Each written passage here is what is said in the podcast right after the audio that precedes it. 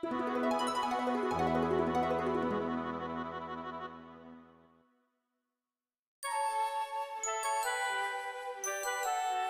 días, buenas tardes, buenas noches. Bienvenidos a otro episodio de Radio Rotom. Les saluda Profesor Malus y Profesor Linden. Y el día de hoy no estamos solos. Tenemos a una invitada muy muy especial y vamos a dejar que se presente. Hola, yo soy Yukime y soy la mamá de una de las pequeñas entrenadoras que están dentro del mundo Pokémon. Y la invitamos para que platique con nosotros sobre el tema justamente de la maternidad del mundo Pokémon, ya que si bien tenemos figuras eh, recurrentes en cada generación, el approach que se le da a cada una es bastante diferente, ya que algunas tienen más notoriedad que otras. Durante los juegos, creo que la figura de, de mamá en el mundo Pokémon es bastante, bastante importante. Es una, una persona facilitadora de muchas cosas que te son muy útiles en tu viaje. Es una persona que siempre te ofrece su soporte, te ofrece diferentes mecánicas, diferentes ítems y muchas posibilidades, tanto dentro de la línea principal del juego como en el postjuego. Siempre la, la, vemos como un, un NPC completamente vital para el jugador. En las primeras entregas, la mamá del protagonista es quien le facilita objetos tan esenciales como los tenis o el mapa o algunas indicaciones sobre a dónde dirigirse como primeros pasos. Y como menciona Linden, pues a pesar de que tenemos una mamá en cada juego, pues ha habido ciertas críticas al papel que, que, representan, ya que a pesar de que te da estas cosas como tan importantes, hay veces en las que no se le da su propio cuarto, su propio espacio, y solo se le, se le reduce a veces a, a ese ser NPC y ya. Aunque esto sí ha tenido como, como ciertas correcciones en entregas este, más recientes. O sea, recuerdo mucho que cuando en Alola te reveló que tu mamá finalmente tenía una cama. O sea, eso levantó mucho revuelo. Sí, y por ejemplo también la mamá que tienes en, en Galar es una, es una persona con muchísima más personalidad. Yo creo que a medida que va evolucionando el juego y que van explorando de, pues, las tipificaciones de las consolas y demás, es ya más fácil tener como esa posibilidad de que tu mamá ya no sea como solamente un NPC, sino un personaje con esta vaya, mayor personalidad, ¿no? Falta la redundancia. Claro, y sobre todo eh, darle una presencia a, a, este ser que es una madre dentro del mundo Pokémon. Porque incluso también es interesante que también hay mamás Pokémon que tienen papeles bastante pesados. Pero, pero mamás de Pokémon, de criatura Pokémon, no solo humanos. sí, exacto. Hay estos temas de mamás Pokémon dentro de, de todo el mundo de, de, bueno, la redundancia de Pokémon, que son muy interesantes. A mí personalmente, Kangas, Kan, me hace muy interesante. Hay un capítulo, un cortito en particular, donde una Kangaskhan adopta un Pichu y se me hace realmente muy tierno. Ese capítulo es bellísimo, precioso es súper conmovedor ese episodio. Exacto. Y además acá en Cascan tenemos otras mamás igual no tan, digamos, no con fines como tan felices como Cubon, pero también han dejado muchísima eh, mella en el fandom, por ejemplo. Claro, es esta situación eh, de las mamás en la que yo puedo entenderlo mucho, que somos muy protectoras. Es muy triste la situación de la mamá de Cubon. Eh, obviamente, pues esto de saber que se pone como el cráneo de su mamá y todo, pero a mí lo que me deja más es la protección infinita que tenemos hacia nuestros bebés, que me deja maravillada, ¿no? Independientemente seas humano Pokémon, siempre va a estar esa protección hacia tus hijos. Volviendo un poco al tema de las mamás humanas, este, nuestra primera mamá, pues, que más se ubica en, este, en el mundo Pokémon, creo que es Delia Ketchum. Sin duda, Delia Ketchum es todo, todo un personaje. Es alguien que resalta muchísimo por esa personalidad como tan vibrante que tiene. Es muy, muy carismática, es, es muy extrema a veces. Eh, tiene, creo que, unas, uno de los episodios más divertidos de Pokémon, de, hablando de toda la historia de Pokémon. Y pues también nos, nos salta mucho la atención, pues, como su relación con ese Mr. Mime.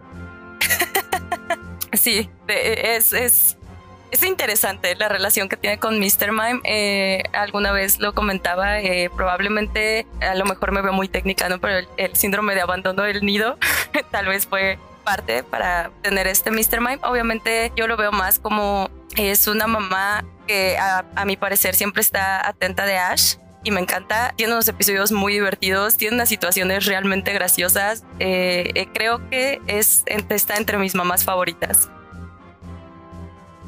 Como dice Yuki, Delia siempre está pendiente de Ash a pesar de que a él no le guste tanto recibir llamadas tan constantes. Pero creo que es un personaje muy interesante ya que gracias a ella se desarrolla la saga de Alola. O sea, Ash va con su mamá de vacaciones a Alola y ahí se queda. Ajá, y también no me resulta como muy, muy enternecedor el hecho de que Delia Ketchum apoya completamente a Ash en, en, su misión y en sus sueños, a pesar de que al principio del anime sabe que Ash no es como el entrenador más capaz, pero ella cree en él completamente.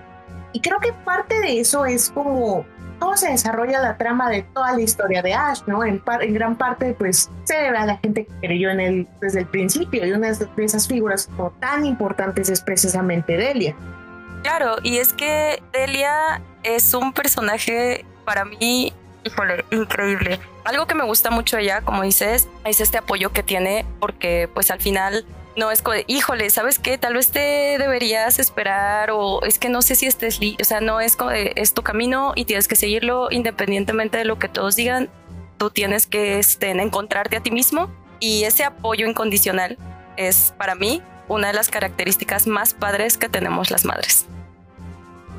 Creo que con Delia igual una, una parte importante, al menos para el fandom latino, es su doblaje. Creo que es de los mejores que, que hay en la serie de Pokémon y está a cargo de Patricia Hanides, que la dobló en la temporada 1-7.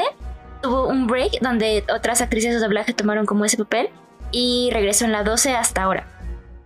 y sobre ella podemos decir, o sea, que su voz es completamente reconocible. O sea, incluso este. Bueno, la puedes identificar en algunos NPCs de League of Legends, pero. O sea, siempre que la escuchas dices, oh, es Delia Ketchum. la mamá de Ash. Y es como, o sea, tiene como una, este, una influencia enorme en lo que conocemos hasta hoy de Pokémon. Y por eso es como tan, tan, tan querida.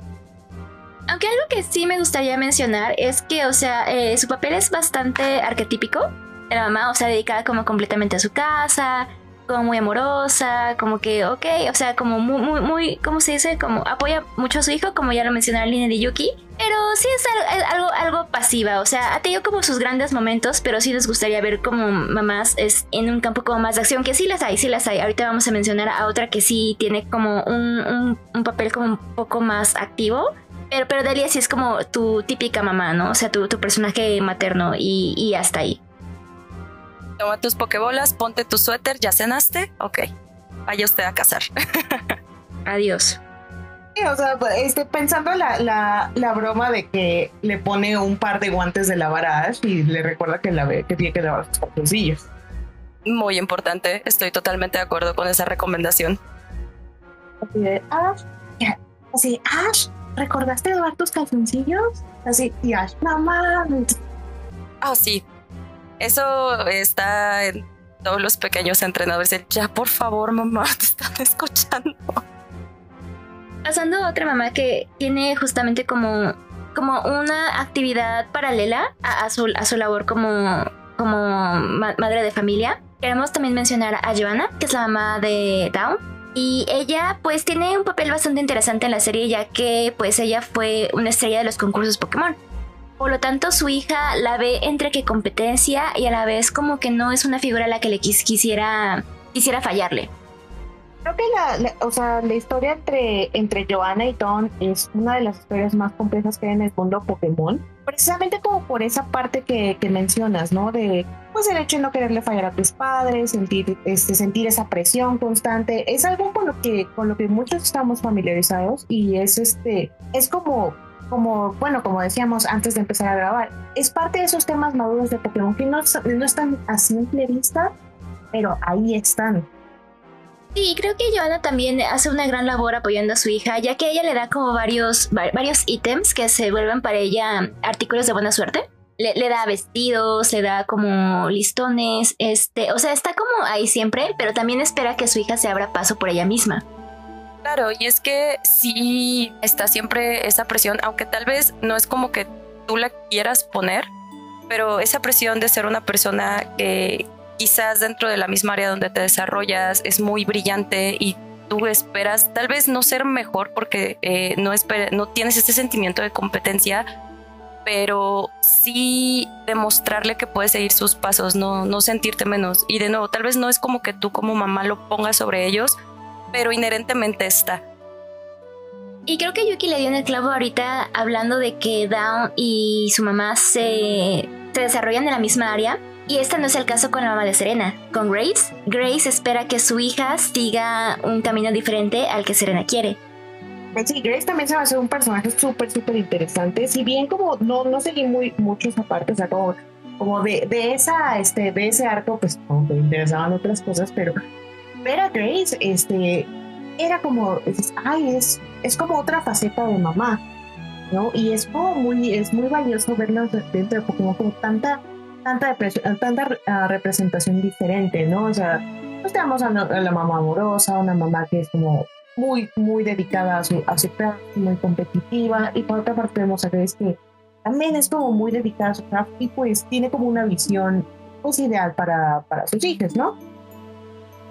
Quienes no reconozcan a Grace, ella se dedica a las carreras de Rhyhorns. Y Serena está más interesada en los concursos. Bueno, hasta ese punto todavía no en los concursos Pokémon. Pero sí en cosas como más delicadas, como más que tienen que ver como con moda y estética. Y no con cosas como enlodarse con los Rhyhorns. Y eso lo puedo entender un poco. Nero es una persona totalmente distinta a mí. Y sí, efectivamente, tal vez tú te trazas un camino para, para ellos y al final ellos tienen sus propias visiones y lo que quieren hacer y justamente Grace es este caso, o sea, Grace tiene una idea de maternidad donde tal vez ella piense que sabe lo que es mejor para su hija, pero pues todo con entendimiento se logra. Y creo que esas tres mamás que mencionamos justamente, a pesar de que este, tengan diferencias con sus hijos o algo así, siempre les están apoyando de la mejor manera. Pero esto no siempre es así, porque de la siguiente figura que vamos a hablar, e, ella va hasta el punto de negarlo, si estamos hablando de Lusamin. Sí, bueno, de Lusamin ya habíamos hablado en el episodio de villanos. Lusamin es, un, es una villana bastante, bastante siniestra es una persona que, bueno, para ella no hay límites entre, o sea, no hay límites para alcanzar lo que existe entre ella y sus objetivos. Y es precisamente un personaje muy, muy complejo. O sea, ¿qué, qué la llevó como a esa locura y qué la llevó al grado de pues, negar a, sus, sus, hijos? Y, y, lo vemos precisamente como, o sea, en las repercusiones con, tanto con Gladio como con Lily. O sea, vemos que Lily no se siente como una entrenadora capaz, vemos que Gladio tiene como algunos problemas como de, su percepción propia y demás. Entonces, los es, es un personaje muy, muy, muy complejo y pues para ser una de las primeras villanas de Pokémon, una villana como grande e importante, hizo un gran papel. A mí lo que me llama la atención es cómo cambia la historia de Sonny Moon a Ultrason y Ultramoon, ¿no? O sea, a mi parecer la historia de Sony Moon es mucho más, más agreste en este campo. O sea, la Luxamin de Sony Moon se me hace que es un poquito más cruel que la de Ultrason y Ultramoon. Y la verdad es que no sé por qué se dio este cambio. O sea, muchos dicen que en esta historia Pokémon quería enseñar a los niños, a las niñas, que podían vivir en entornos familiares violentos y eso no tendría que definirlos en sus futuros. Claro, otra, otra cosa que a mí de, de en particular me, me da mucha intriga es la forma en la que a veces trata a Lily como si fuera una niña pequeña y, e ignora mucho sus sentimientos. Es, eh, es algo muy particular de ella, tratarla siempre como, como una niña pequeña que al final pues esto merma mucho en su confianza, ¿no? Como, como bien dice profesor Malus. Y yo considero que en Alola teníamos historias familiares bastante complicadas. O sea, también se me viene ahorita a la mente eh, la historia de Guzma. O sea, si, si, bien también te puedes encontrar a su mamá en, su casa y todo, y ella te habla justamente como de la transformación de su hijo, pues ahí, o sea, no tenemos como tanta información para, para ese personaje, pero sí está presente, pues igual un entorno complicado para Guzma. Sí, creo que las dinámicas familiares complicadas en Pokémon no están sea, no están tan ocultas y, no es como no es como reciente que, que los veamos, o sea, puedo pensar, no sé, en Silver, el hijo de Giovanni, cuya madre desapareció y pues tiene una relación muy complicada con Giovanni. Y pues, o sea, para la gente que dice que, que ay, Pokémon está abordando eso, En realidad no, o sea, ya es, es algo que tiene muchísimo tiempo y, es particularmente visible con Lusamin y Lily Gladio. Entonces, sí, eh, tal cual el mensaje está ahí, decir, no importa que de qué, de qué, de qué background tengas, es posible que cambies tu situación. O sea, eso no es como algo que te define como por siempre. Volviendo un poquito a Lusamin, creo que ella representa un poco como este lado oscuro del querer proteger algo a toda costa hasta un nivel obsesivo.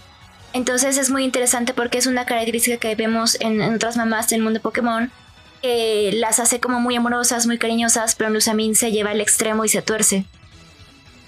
Claro, eh, esta sensación de querer proteger de una forma insana hasta cierto punto la lleva ella misma a tener una personalidad que destaca mucho entre otras mamás, exacto, del mundo Pokémon.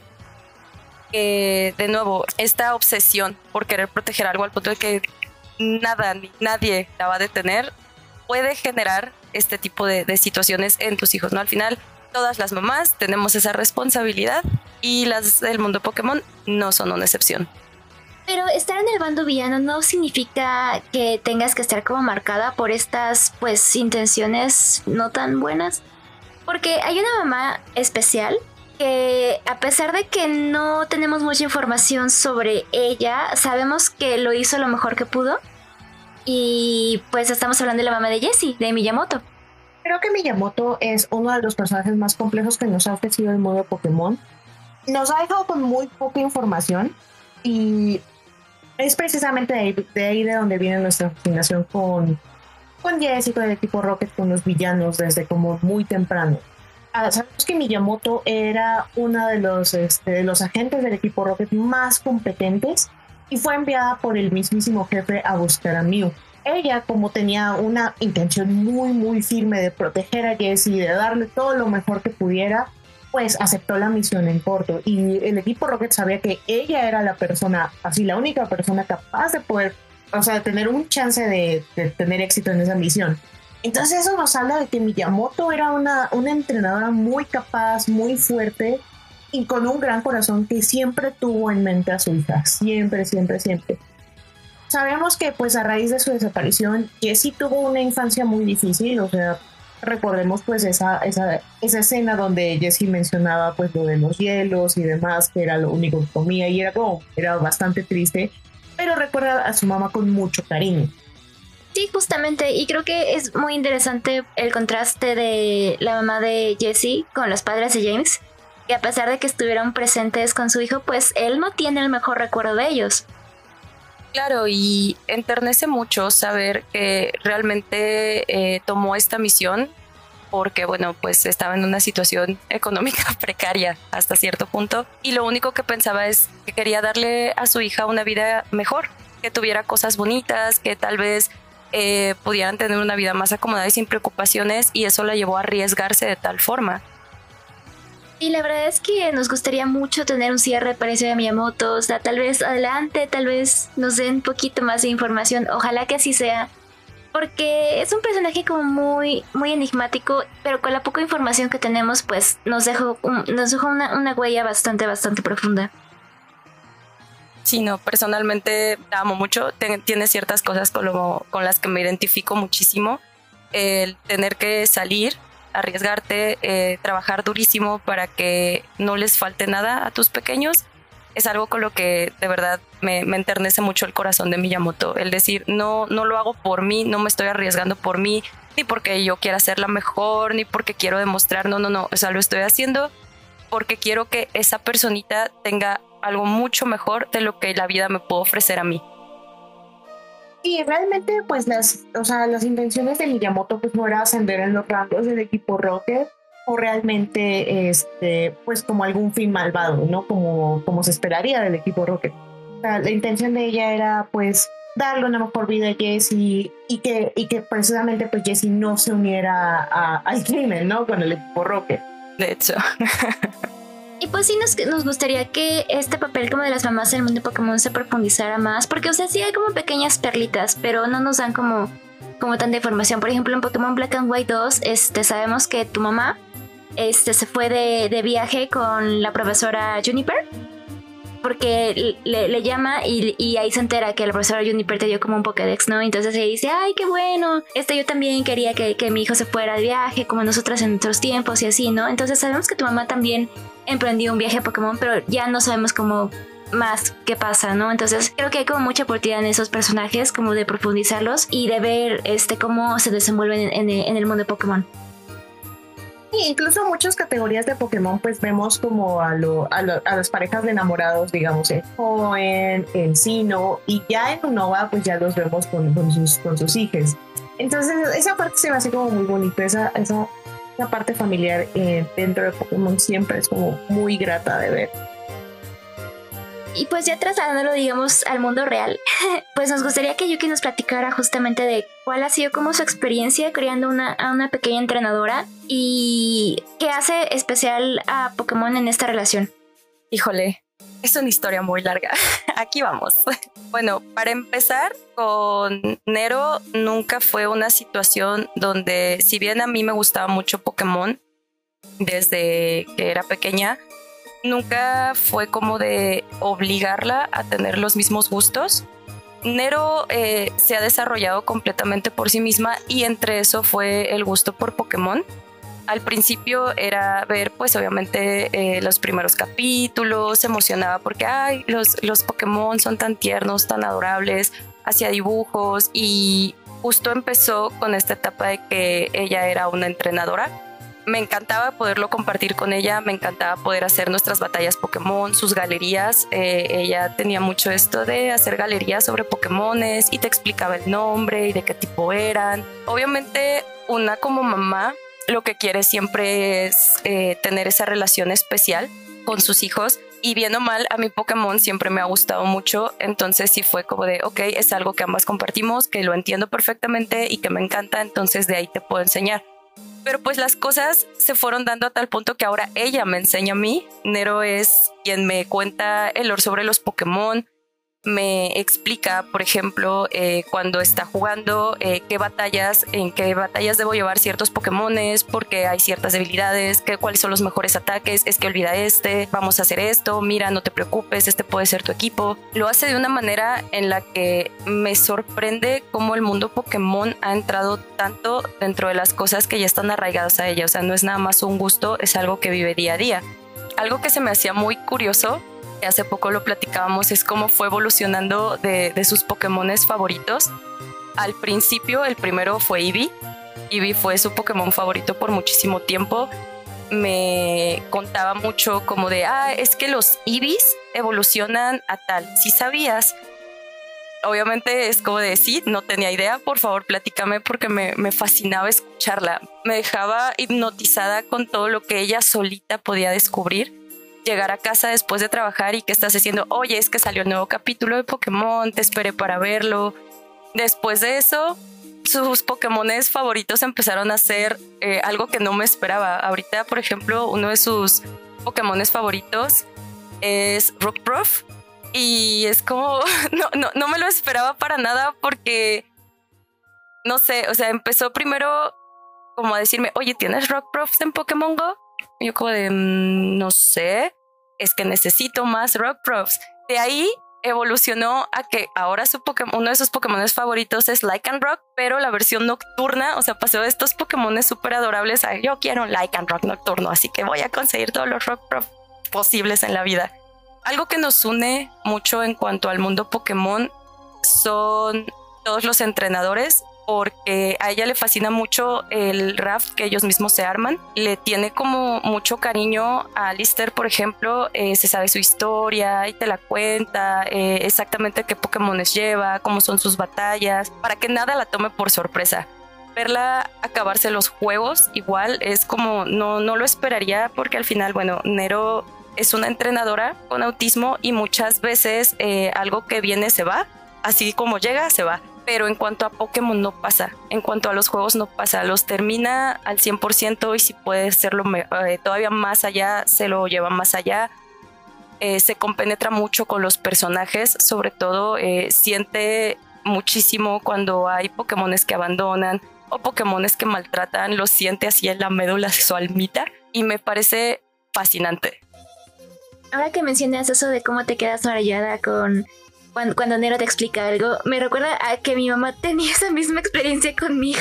Er, me, dice mi mamá, es que yo me acuerdo que tú me decías de, ¿y conoces a este chuchuchu? Y evoluciona a este. Y ese tipo es este. Y mira, y luego está, está este. Y luego está este. Entonces creo que es, es como algo como como muy de entrenadores jóvenes, ¿no? Entonces es como muy padre que, esta experiencia sea universal de cuando un, niño descubre Pokémon, o sea, como que, no sé, que, que hable de esta manera, ¿no? De esta manera como tan acelerada y tan emocionada de algo que ama. Pero ahorita que lo recuerdo, creo que para nosotros, los entrenadores que tenemos unos cuantos años encima, que la labor de nuestras mamás definió esa nuestra relación con, con Pokémon. ¿A qué me refiero? A que a nosotros nos tocó ese gran este éxodo de, de Lolita. ¿qué, ¿Cómo se llama? Lolita, ni me acuerdo. Esta presentadora que empezó a decir de que Pokémon era, satánico y que muchas mamás empezaron como a, tirar o, incluso quemar la mercancía de Pokémon que tenían sus hijos. Entonces, eso, eso a mí cuando, se me enteré de que años después, porque pues no, no tenía como, como, mucho contacto con gente este, así de fanática, afortunadamente, cuando años después escuché que mis amigos contaban como esas historias de que es que mi mamá tiró mis tazos, es que mi mamá tiró mis tarjetas y tenía muchas, es que mi mamá tiró mis figuritas. O sea, yo ahí realmente sí reflexioné en qué hubiera pasado conmigo si mi mamá también hubiera tomado como una de esas acciones, ¿no? Y ella pues, ella, estaba como muy, muy desconectada de la televisión y de, y de esta religión a este punto. E, ella no es católica, pero, o sea, sí me hizo pensar, ¿no? O sea, ¿qué hubiera pasado si mi mamá hubiera tomado otra decisión y cómo me hubiera afectado a mí al día de hoy? Ah, precisamente, o sea, por una parte, pues yo tuve, bueno, tengo una mamá que me, siempre se sentaba en, en mis conferencias sobre Pokémon y le explicaba y todo, y realmente no lo entendía, o sea, hasta la fecha como que el fandom le cuesta, es algo que le cuesta trabajo entender, es algo que, sabe que existe, sabe que, que, que, yo existo en esos círculos, pero realmente nunca, nunca se ha dedicado como a entenderlo. Pero pues está así de, eh, sí, es, como una relación, sí, muy bien por ti, qué bueno que lo disfrutes, o qué malo que pasó eso, pero de no ser por esa, esa parte de pues sentarse conmigo y escucharme hablar, porque pues con, con, ciertas neurodivergencias, pues tienes como ciertas fijaciones, ¿no? Sobre todo de pequeño. Y pues hablar de Pokémon, de, las de las evoluciones, de los ataques, tal cual como, como hace Nero hoy contigo, pues es, sí es algo que nos remonta muchísimo a, pues, a, a cómo fueron nuestras mamás con nosotros. Sí, justamente creo que su paciencia al escucharnos recitar los primeros 150 Pokémon, que eran los que estaban en nuestros tiempos, ¿verdad? Le mandamos mucha energía a las mamás actuales que ahora tienen, no son solo 150, ahora tienen que aguantar 900. Es correcto.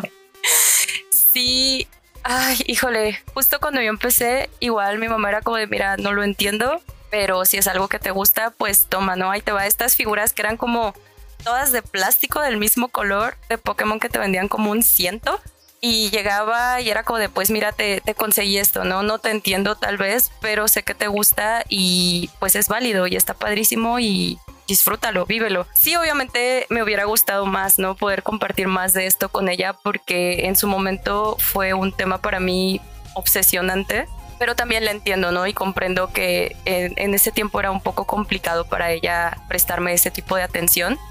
Sin embargo, pues aprendes de esas cosas o tratas de de ser la persona que tuvieras querido y con Nero justamente es lo que pasa. Lo interesante en esto es que, como les comento, o sea, realmente nunca fue obligada ni expuesta así de una manera tremenda y adquirió el gusto y para mí es increíble porque es algo que puedo compartir con ella y nos hace muchísimo más cercanas. El poder hablar de, de, de Pokémon nos puede llevar desde horas hasta días de investigación porque está, por ejemplo, obsesionada con este Pokémon en particular este día y hay que estar buscando. Por ejemplo, Mimikyu es un Pokémon que mucho tiempo le, causó fascinación y todas las noches se preguntaba así de mamá, ¿qué habrá debajo de Mimikyu como para que te deje loco? ¿Qué crees que sea? No, pues es que puede ser un fantasma. Ay, los fantasmas no dan tanto miedo. Entonces, ¿qué será? ¿Qué tal que es no sé, eh, un cuerpo que se está deshaciendo. Y yo, bueno, esto te daré miedo, sí, pero no me dejaría loco. Entonces, dejarle explorar todo esto me es hasta cierto punto muy divertido porque aprendo muchísimo de alguien que se supone a la que yo le estaba enseñando. me superó, me superó. Y creo que ahorita hay muchas más actividades que pueden hacer padres e hijos con relacionadas a Pokémon. O sea, en nuestros tiempos no había Pokémon Go. Entonces ahora tú puedes salir con, con tu, con tu hija al parque, a planear un fin de semana en familia. Los Community Day justamente son para eso, para que convivamos este, con nuestros seres queridos alrededor de Pokémon. Este, creo que conseguir mercancía ahora es mucho más fácil que antes, ¿no? Por ejemplo, mi mamá era como, ah, mira, encontré esta figurita, creo que es tu Pokémon. y, yo era así como que, es un oloroco, mamá, pero gracias. o, cosas de, o Digimon, ¿no? También era como, creo que es tu Pokémon. Y yo, no, no, no, ese es un Digimon, mamá. Este, pero, pero justamente, o sea, creo que ahorita las cosas para, para papás entrenadores son mucho más amigables que las que tuvieron que vivir los nuestros. Sí, claro, y divertidísimas. En Pokémon Unite, o sea, obviamente desde que desde que tienes un hijo, en algún punto, pues si no fantaseas como de, ay, me gustaría poder hacer estas cosas con ella, jugar, porque pues bueno, los videojuegos es algo que a lo que sí estuvo muy expuesta. Pero, por ejemplo, en Pokémon Unite, que esté como de, ven, vete conmigo a la línea de arriba y la vamos a dominar y ya tengo ulti, es ah, un sueño hecho realidad. Sí, definitivamente creo que en esta, bueno, en este aspecto Pokémon sí creció con nosotros como, como franquicia. O sea, sabe que ahora pues los entrenadores que ya tienen pues más de 20, pues puede que ya estén formando sus propias familias y que tengan otras, este, otras visiones de cómo son su vida. Y creo que Pokémon se ha adaptado bastante a eso. O sea, eh, si bien no tenemos como ese contenido maduro que dice, ay, la, que dice la audiencia, ay, quiero ver más muerte, quiero ver más sangre y demás, realmente no. O sea, los temas ahí están, pero creo que Pokémon sí ha avanzado con nosotros de una u otra manera, pero no siempre es como la manera que, que espero todo el mundo. Y justamente, y pues creo que la verdad es que es no sé, o sea, cuando, cuando te fijas con Pokémon ya no hay salida. Miren, yo, yo, yo cargo algunos años y, no. Y, no, y sigo aquí, y sigo aquí. Y justamente mi mamá todavía viene a visitarme a mi departamento y si me dice, ah, hija, tú y tus Pokémon siempre te han gustado, ¿verdad? Y yo sí, mamá, y no creo que me dejen de gustar en un futuro próximo. Sí, también como dice, ay, tienes tus Pokémon y demás. Y pues precisamente, precisamente hoy este, estábamos hablando del trabajo y pues una de las figuras pues a las que le tocó tuvo así, ah, bueno, siempre me comparte como sus, este, como sus experiencias y me dice, este, oye, ¿qué puedo jugar con mi hija el día de hoy? A ver, ¿qué, qué salió de Pokémon? A ver, cuéntame rápido para, actualizarme. Y pues toda esa, esa parte de que, que une tanto a las familias, pues siempre es como muy bonito de presenciar. Sí, aunque a veces te hacen burla porque tus Pokémones favoritos en sus palabras no son tan cool, al menos me deja presente que me escucha también y es como de, ah, el Pokémon favorito de mamá es Dito, ah, Dito, pero pues bueno, a ella le gusta y está bien. Y aparte tiene estas características muy lindas porque Nero en alguna ocasión, no sé si recuerdan que McDonald's estuvo sacando como varios Pokémon, entonces yo estaba muy triste porque no había podido conseguir a Bulbasaur y no sé cómo lo hizo, ella lo consiguió y me lo regaló porque sabía que Bulbasaur era de mis Pokémones favoritos. Fue, como tú comentas, o sea, una situación donde realmente sientes esa unión, ¿no? De tal vez está muy ensimismada, pero siempre recuerda como también esa parte de ah, mi mamá es la persona que habla conmigo y mi mamá es la persona que está súper metida eh, conmigo en Pokémon y que puedo venir con ella y aventarle tres horas de cátedra de cómo por qué un Eevee evoluciona lo que evoluciona así que voy a tener este detalle, ¿no? Y sobre todo que, que sea la persona a la que recurre cuando, híjole, es que sabes que ella me atoré. Ahora, por ejemplo, hace poco estuvimos en, en la búsqueda de Tapulele en Pokémon Go, porque como estábamos busque busque Tapulele, por aquí por donde estamos, pues no hay como muchas incursiones. Entonces eh, fue, ¿sabes qué? Este sábado nos vamos a dedicar a ir a buscar a Tapulele y no vamos a hacer otra cosa hasta que tengamos a Tapulele entre nuestras líneas de batalla. Sí, vámonos. Fue un día maravilloso, la pasé increíble. Estábamos haciendo algo que nos gustaba y nos llenaba juntas, que era jugar Pokémon. Y es, es esta parte de poder tener algo con Nero que nos hace unirnos, a veces pelearnos, pero sobre todo unirnos. Igual otro detalle que se me hace interesante es que antes, como nuevamente volviendo a esto, ¿no? O sea, como que la accesibilidad era, era un poco menos. Y creo que ahorita eh, el encontrar Pokémon es un poco más fácil, pero también hay como más este, facilidad como de jugar a los juegos. O sea, yo recuerdo que este, en mis tiempos, pues tener un Game Boy pues era algo, bastante caro, ¿no? Y los juegos también. Y aparte eran, eran un poco escasos. Entonces, este, yo no tuve un juego de consola de Pokémon hasta la preparatoria. Eh, pero aún así mis papás como que sí intentaban este, este pues, ajá, justamente como encontrar como todo lo que pudieran y pues dármelo porque saben que me gustaba. De hecho hubo un momento en el que mi papá este, quiso sacar como un Game Boy a crédito, pero algo, algo pasó por ahí que el Game Boy ya no llegó a mis manos. Pero entonces, o sea, para mí fue como, como bonito ver ese esfuerzo eh, de, mis padres de, querer como, como conectar conmigo, aunque así como menciona Linen y Yuki, o sea, aunque no lo entendieran del todo, o sea, sabían que era algo que me gustaba y era algo que me, que me, intentaba como procurar. O sea, yo la verdad es que el de los mejores recuerdos que tengo con mis papás es cuando me llevaron a ver este Pokémon Mew contra Mewtwo, Pokémon 2000 y Pokémon 3 al cine. Sí, o sea, eh, siempre, o sea, siempre, siempre recuerdo el esfuerzo que hacía mi mamá por conseguirme cosas. Recuerdo que me compró mi, mi Game Boy Advance, me compró mi primer juego de Pokémon.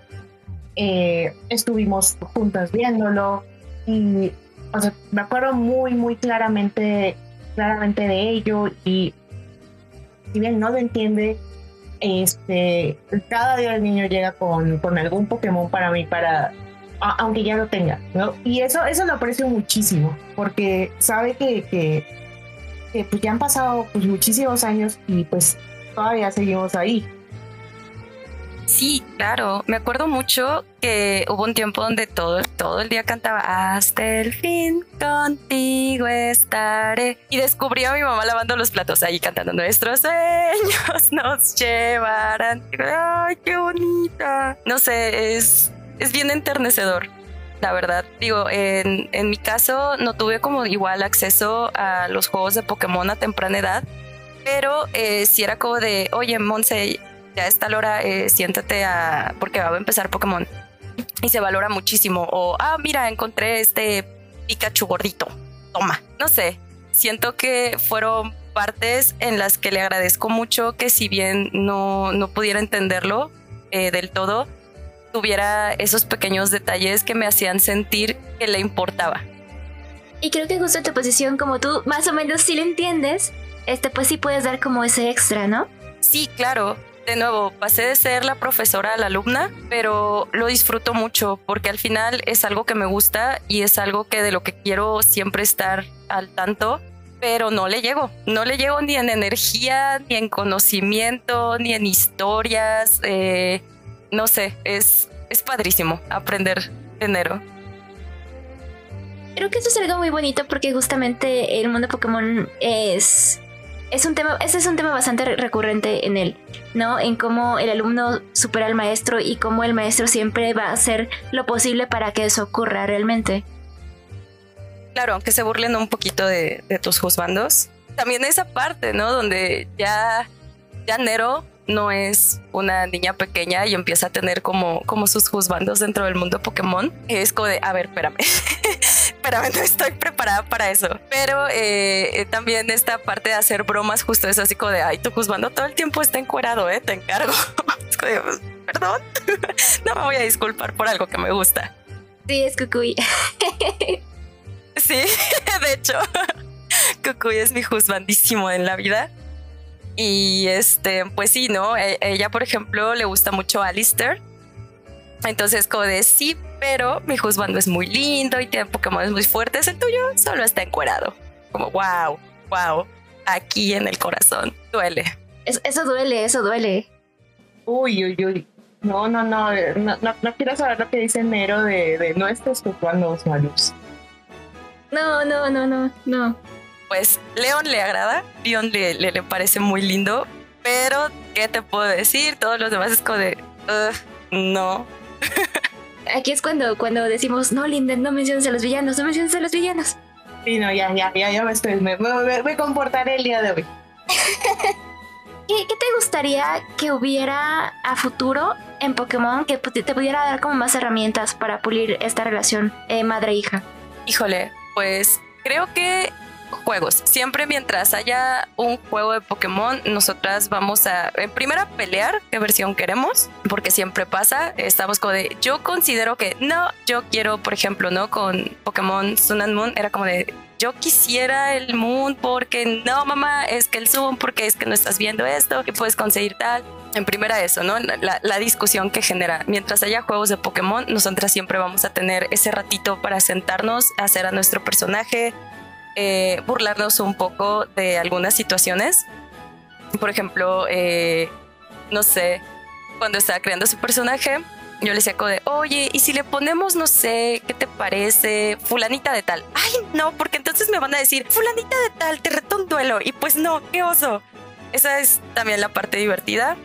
Eh, me gustaría que siguiera, por ejemplo, esta franquicia generando jueguitos para celular. Yo sé que a lo mejor no mucho el fan, no mucho el fandom es como muy fan de los juegos de celular en general para todo tipo de cosas, pero considerando que es una herramienta que tenemos como muy a la mano, me encanta eh, jugarlos con ella. Que sigan saliendo muchos Pokémon tipo fantasma porque el lore nos fascina, nos genera horas y horas y horas de debates, como el, mm, explícame entonces ¿Por qué si los Pokémon fantasma te roban tu energía vital, entonces podrías tener tú como entrenador un Pokémon fantasma? Me, me encantaría. Y, híjole, ¿qué más me gustaría? Pues que no se acabe, que nunca, nunca, nunca se acabe, que siempre tengamos Pokémon para rato que, no sé, dentro de unos 10, 20 años todavía pueda llegar y me pueda decir, oye, ¿te aprendiste los 400.280 Pokémones o todavía te falta? Siendo Pokémon un producto eh, desarrollado con miras en un público infantil, yo considero que, pues bueno, promueve como ciertos valores bastante positivos, como la amistad, el, apreciar el mundo en que vivimos, cuidar la naturaleza, el ser perseverante. ¿Tú crees que haya algún aspecto negativo en él en relación a, a las maternidades?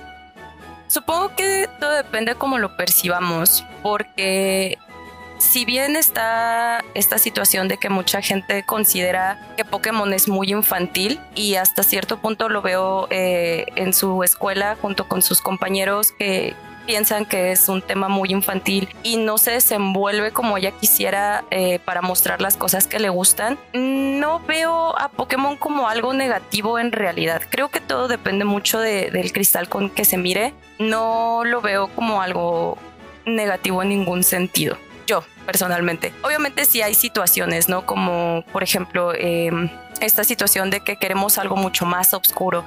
Sí comprendo, claro que a todos nos gustaría ver eh, historias que salgan un poco, tal vez, de, lo que estamos acostumbrados, pero no lo hace necesariamente malo. O al final uno como adulto también disfruta de esas cosas y ella llegará a su momento donde también las quiera disfrutar, pero creo que son más las cosas buenas que malas. Sí, justo creo que esto que mencionas, que a veces como que el mundo te ve como una persona inmadura o infantil porque aún te gusta Pokémon, pues creo que es algo que es una experiencia bien universal para los entrenadores. Y yo conozco muchísimas personas que se alejaron de Pokémon por eso. O sea, porque dijeron, ah, bueno, es, es, algo que ya dejé, era algo que hacía cuando, cuando era como más joven, ¿no? Y pues yo la verdad no tengo recuerdo de haberlo dejado nunca.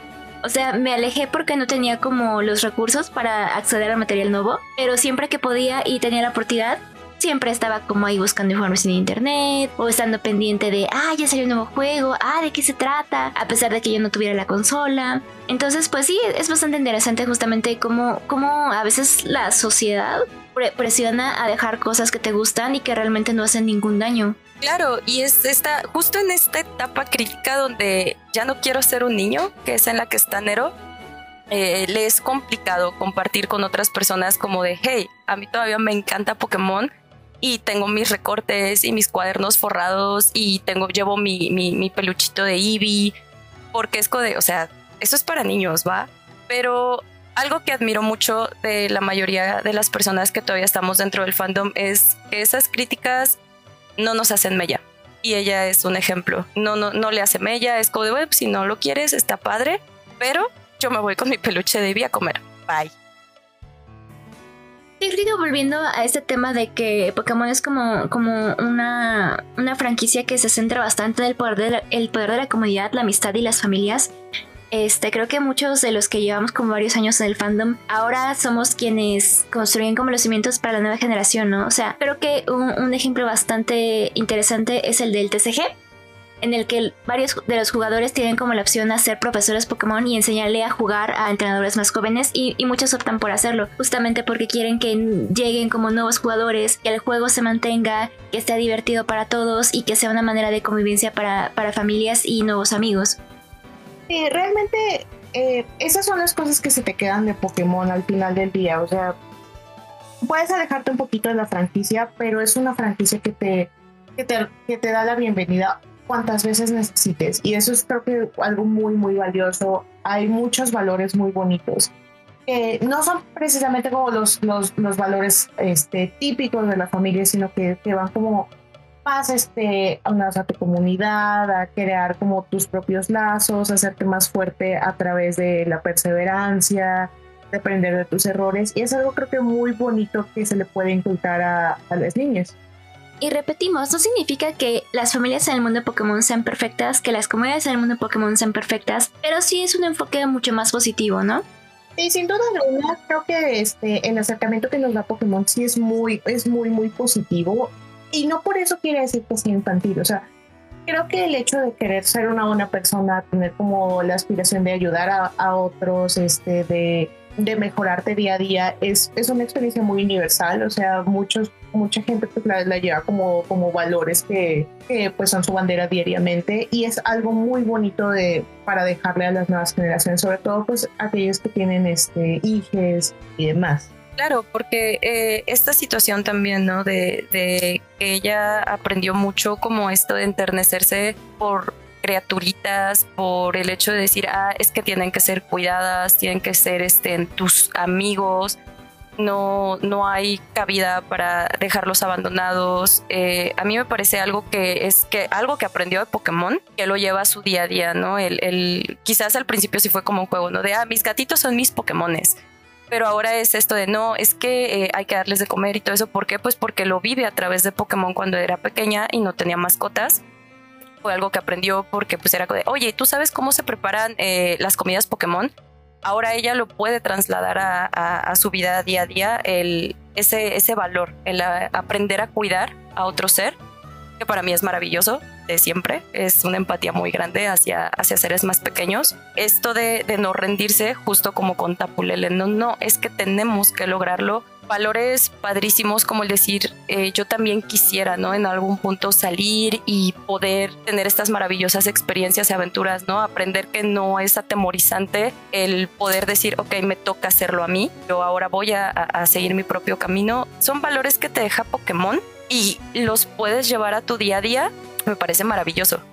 Ahorita que mencionas esto, la verdad es que sí, estoy hasta casi llorando porque yo de niña este, leía como mucho sobre el mundo, ¿no? Este, y era como, wow, o sea, me gustaría como descubrir esas cosas que, que hay fuera de México, ¿no? Esto se ve interesante. Ah, mira, en este país eh, eh, eh, esta cultura este, se basa en esto, tiene esas costumbres. Y era como, wow, qué cool, ¿no? Pero en ese entonces como que no tenía como los medios como para, para creer lo posible, pero en cuanto lo tuve fue como, vamos, es, como, esta, es hora de la aventura, ¿no? Y, muchos me dijeron, es que ¿por qué te vas a otros países sola? No tienes miedo, este, eres muy valiente, ¿no? Y así de, y yo lo veía hasta de una manera como casi natural, porque justamente las, las aventuras de Pokémon tratan de eso, ¿no? Tratan como de abrirte camino en el mundo, descubrir cosas nuevas, hacer amigos, entonces es algo que que he vivido desde pequeña, entonces cuando me tocó vivirlo en carne propia, fue como, como un paso muy natural para mí y eso también lo aprendí de Pokémon.